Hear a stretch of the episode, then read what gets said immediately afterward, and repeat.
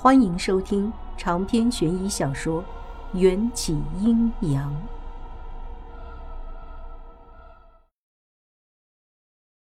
礼部按照黄历挑选出下个月的二十八是适宜婚娶的好日子，陛下一拍定案，将迎战和解忧公主的婚期定在下个月的月底。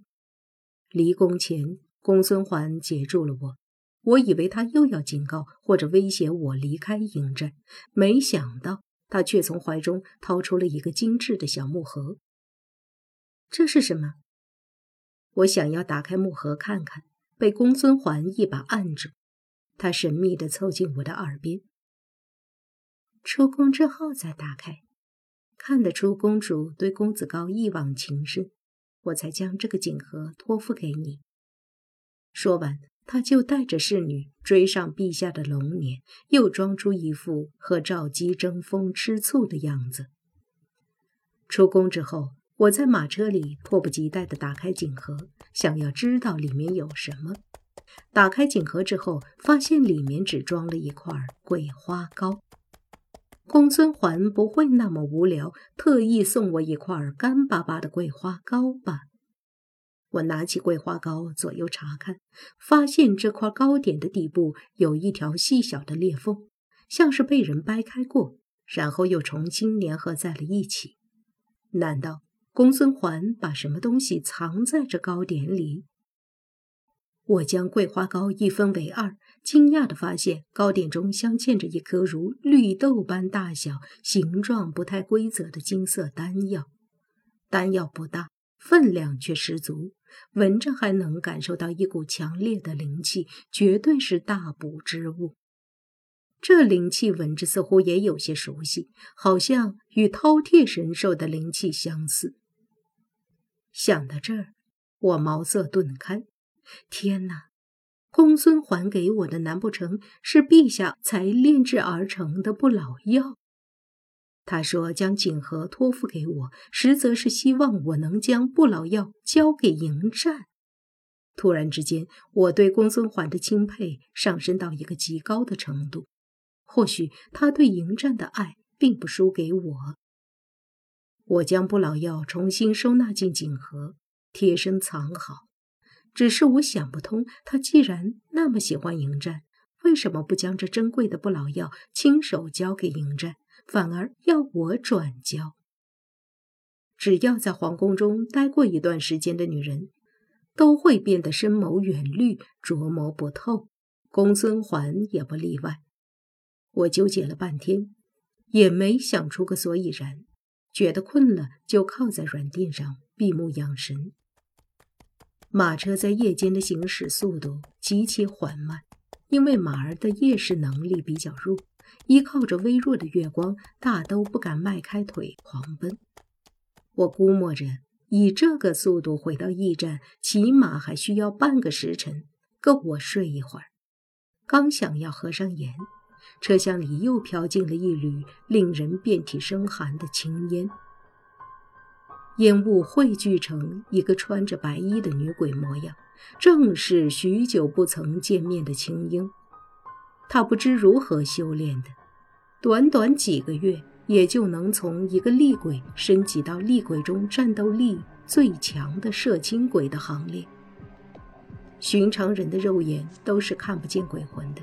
青樱不请自来的目的我不得而知，但他应该不是迎战派来的，因为他只是站在车厢一角，披头散发地盯着我。解忧公主是凡人女子。自然也看不见鬼魂，我被盯得毛骨悚然，表面上还要装作什么都不知道的样子。啊！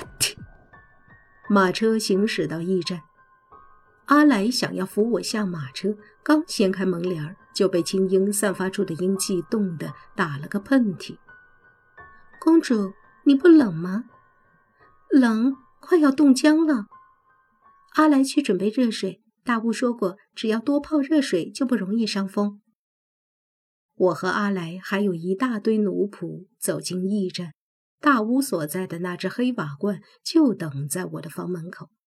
大巫见到我身后跟着的青鹰，黑洞洞的小眼睛瞪得滚圆，从瓦罐里抽出一张符咒，就往青鹰的屁股上拍过去。青樱看见生长在罐子里的大巫，早就先起了防备。大巫刚祭出符咒，青樱就化作一缕青烟飘散了。你怎么让不干净的东西盯上了？大巫气急败坏地问。印象中，大巫似乎对来自阴间的东西都特别反感。我确定青樱已经走远，才无奈地解释：“他是公子高的属下。”我独自走在一条满是迷雾的路上，地面上白雪皑皑，天空中大雾蒙蒙。伸手不见五指，只能依稀看见远方星星点点的亮着几盏暗淡的烛光。这是哪儿？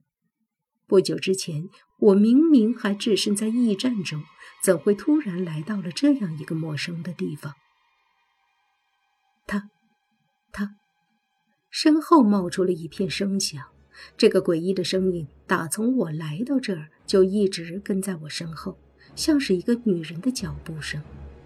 回过头，身后只有浓厚的、接近于惨白的雾。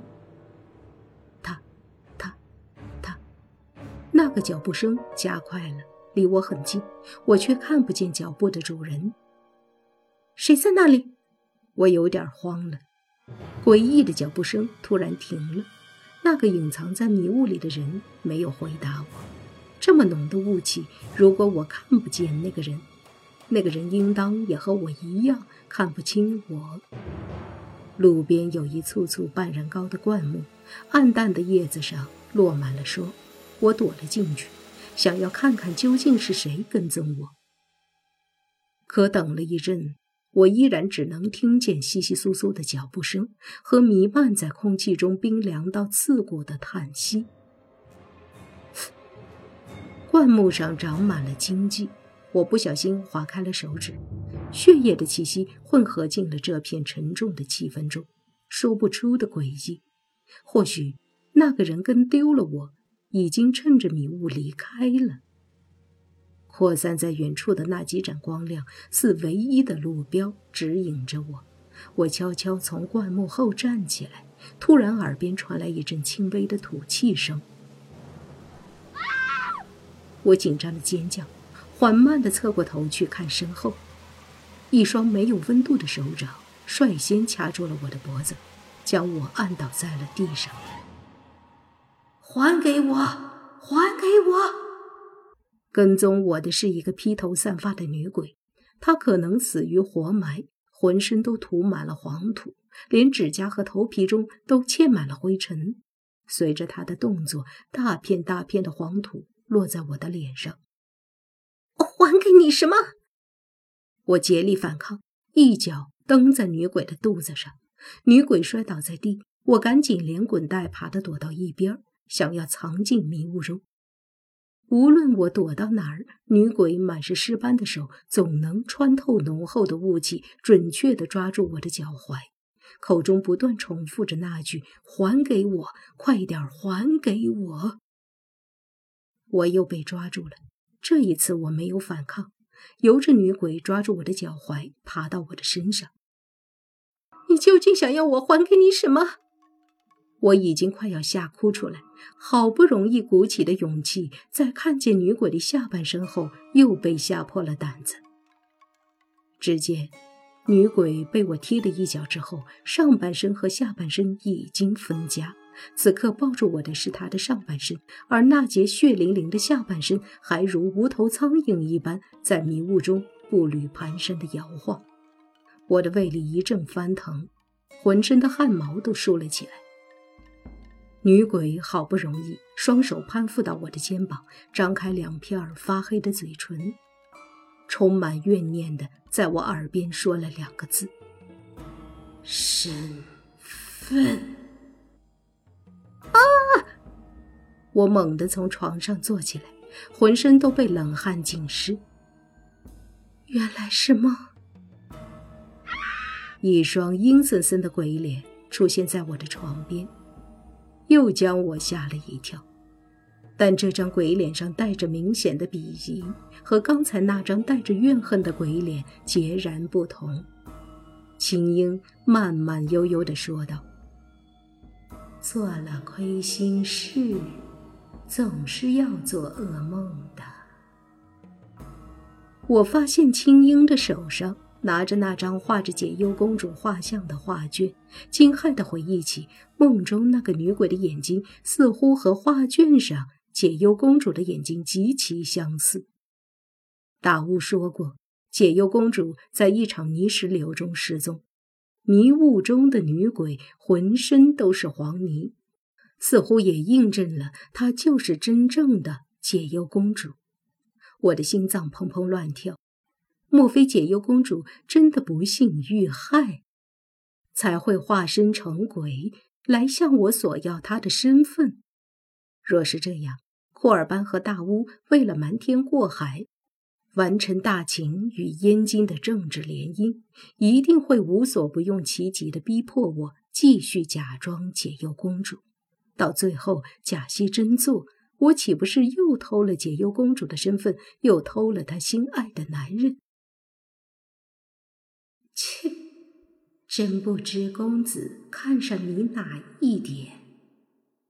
青英用眼角的余光瞥了我一眼，就穿过紧闭的大门出去了，还不忘伸出一根长着尖锐指甲的手指挑开门栓。折射着珠光的铜镜里。我脂粉未沾的脸庞模糊的映照出来，糟糕！从隔壁房间传来了一阵阵酒杯碰撞的声音，布尔班、大乌等人开怀畅饮时的喧闹声此起彼伏。为了庆祝陛下赐婚的大喜事，喝得酩酊大醉。他们谁也没有发现有只鬼潜入了驿站。望着桌上放着的红珊瑚镯子的碎片，我有片刻失神。门外又传来了一番对话：“公子，他醒了。”退下。是。听见那个冷冽而不失磁性的嗓音，我全身的细胞都站立起来。迎战，他就站在我的门外。在他推开我的房门之前，我忙不迭地拿起床边的面纱蒙住脸，吹灭了蜡烛的火光。既然青英识破了我的身份，迎战一定会知道。我还没想好今后的路要怎么走，在这个节骨眼儿，只能做到死不承认。迎战迈着笔直修长的双腿，跨过门槛，反手将房门关上。房间黑乎乎的一片。外面的月光或许透着几分微亮，可房间里的门和窗都紧闭着，我和迎战只能依稀判断出对方的轮廓。然而，孤男寡女共处暗室，孕育出的气氛似乎更加显得暧昧。迎战的手上拿着一条锁链，向我靠近。这种金属碰撞的声音，我再熟悉不过了。不久之前，我还日夜带着这条淬炼了迎战血液的锁链，整整一年多的光阴。他此刻又拿出这条锁链，莫非想要再将我锁起来？警告你，别乱来！我可是堂堂燕京国的公主。我警惕地缩进床角。又觉得这张奢华的双人床才是真正危险的地方，一时不知所措。迎战步步紧逼，我几乎能感受到他逐渐加重的呼吸声。本王当然知道你是燕京国派来和亲的解忧公主。迎战站在床沿。微弱的光线中，我似乎看见他的嘴角扯出了一抹戏谑的浅笑。这个身份，本王很喜欢。随着迎战身体前倾，锁链又发出了一串暗示着占有欲的撞击声。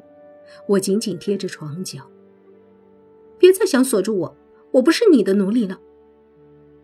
话一出口，我就想抽自己的耳光，太他妈不打自招了。哦，公主似乎很怕这条锁链。难道公主曾经被人用锁链捆绑过？迎战居高临下的看着我，大手一展，就捏住了我的下巴，摆明了这是明知故问。对上这双深邃的眼眸，我瞬间就被那暗藏着火焰的峻冷视线吸引住。怎么可能？别装了，你的这双眼睛。就算化成灰，本王也认得。他的手指十分有力，却刻意控制住了力道，没有弄痛我。长篇悬疑小说《缘起阴阳》本集结束，请关注主播，又见菲儿，精彩继续。